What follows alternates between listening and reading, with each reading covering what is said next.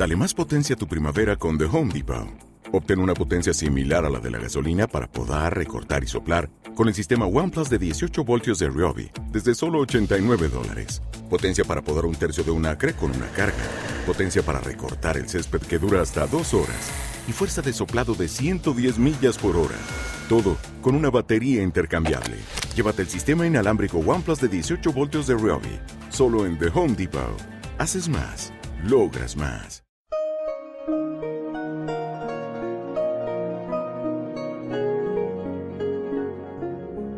La Rueda del Misterio. Dirigido por Miguel Ángel Pertierra. Música original de José Luis López Durán. Comienza La Rueda del Misterio.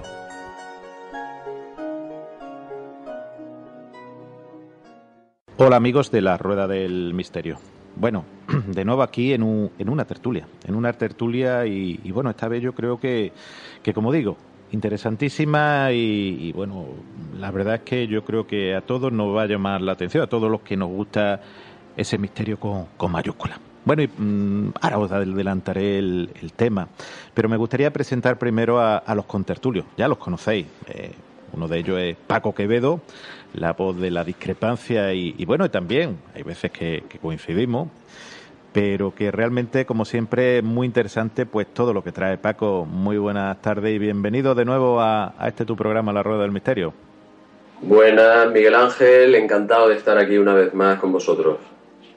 Encantado de verdad de, tenerte aquí y, bueno, con nosotros eh, José Rafael Gómez. Eh, ¿Acordáis que hace unos programas anteriores hablábamos de, de, su libro y, bueno, y de, muchísimas otras cosas, de ese misterio con mayúsculas, que es un gran investigador y, y bueno, con, con, muchísimas bases científicas, y, pero con esa mente abierta que a todos nos gusta. José Rafael. Hola, ¿qué tal? Muy buenas a todos y encantado de estar aquí, de tertulia con vosotros, claro que sí. La verdad es que encantado nosotros de estar en esta tertulia, que como digo siempre nos lo pasamos muy bien antes, durante y, después del, programa. Eh, realmente hoy mm, el tema, humanoides, esos seres mm, pueden ser criptozoológicos o no, esos seres llamativos, esos seres que a lo mejor pueden venir del espacio, de otras dimensiones, de la imaginación, no lo sé. Pero realmente esos seres que mm, están ahí, eh, dentro de la cultura popular, eh, que lo han visto pues cientos, a veces miles de personas y que, bueno que figura en, muchísimas páginas y en muchísimos documentos eh, realmente se relaciona incluso con, con catástrofe como hablaremos del, del, primero. Y a mí me gustaría que hicieseis una introducción. Eh, Paco, José, de, de qué son esos seres, esos humanoides, no vamos a hablar de humanoides mm, extraterrestres, Mm, sino de esos humanoides que, que están ahí, que, que, bueno, que no sabemos tampoco de, de dónde vienen. Pues hombre, eh, hablar de humanoides es hablar de algo con forma humana, como la misma palabra indica, y no de, criaturas extrañas que, como dice, podrían estar insertas en la cristozoología.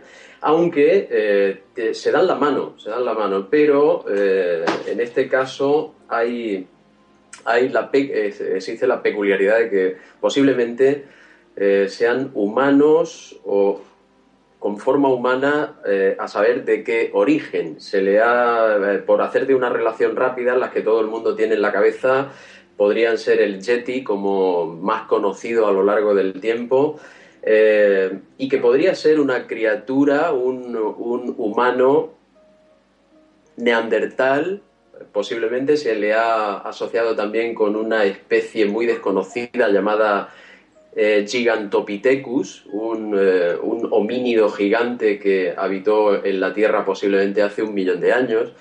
Eh, igual que en la cristozoología puede haber especies que han sobrevivido en bosques remotos, en lugares muy remotos de la Tierra, podría haber algún tipo de homínido que ha sobrevivido en algún lugar remoto de la Tierra, como luego iremos iremos sacando historias, sobre todo de Rusia, donde más abunda este tipo de, avistamientos.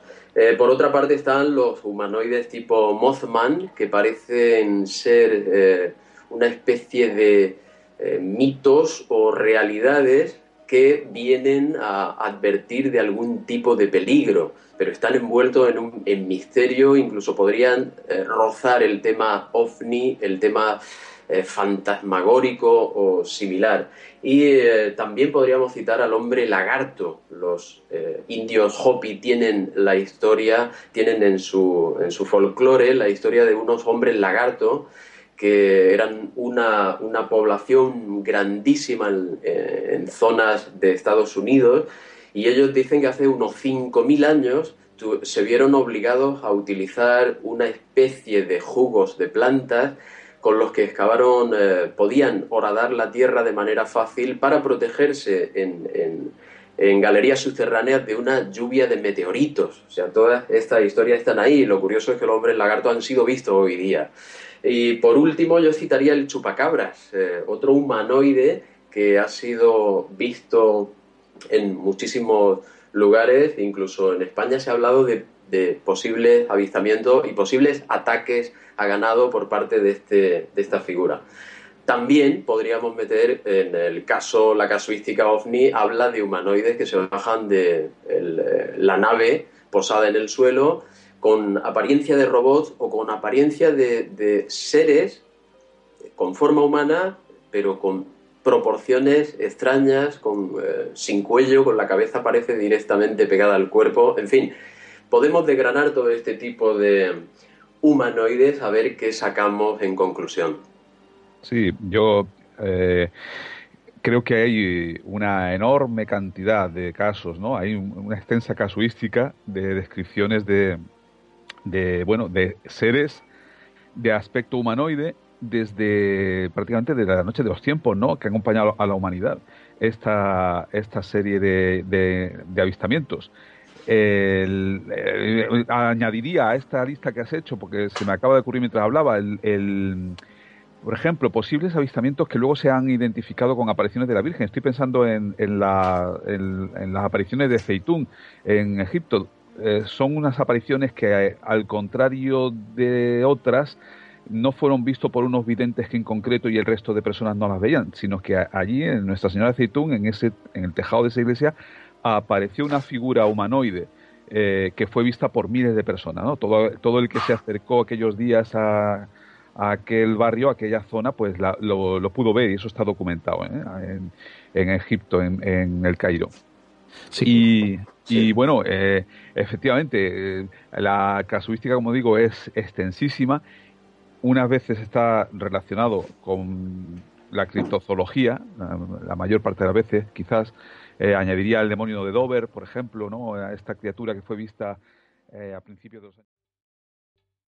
¿Te está gustando este episodio? Hazte fan desde el botón Apoyar del podcast de Nivos.